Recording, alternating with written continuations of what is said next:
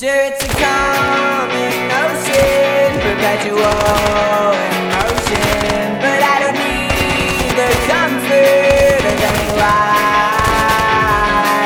I've seen the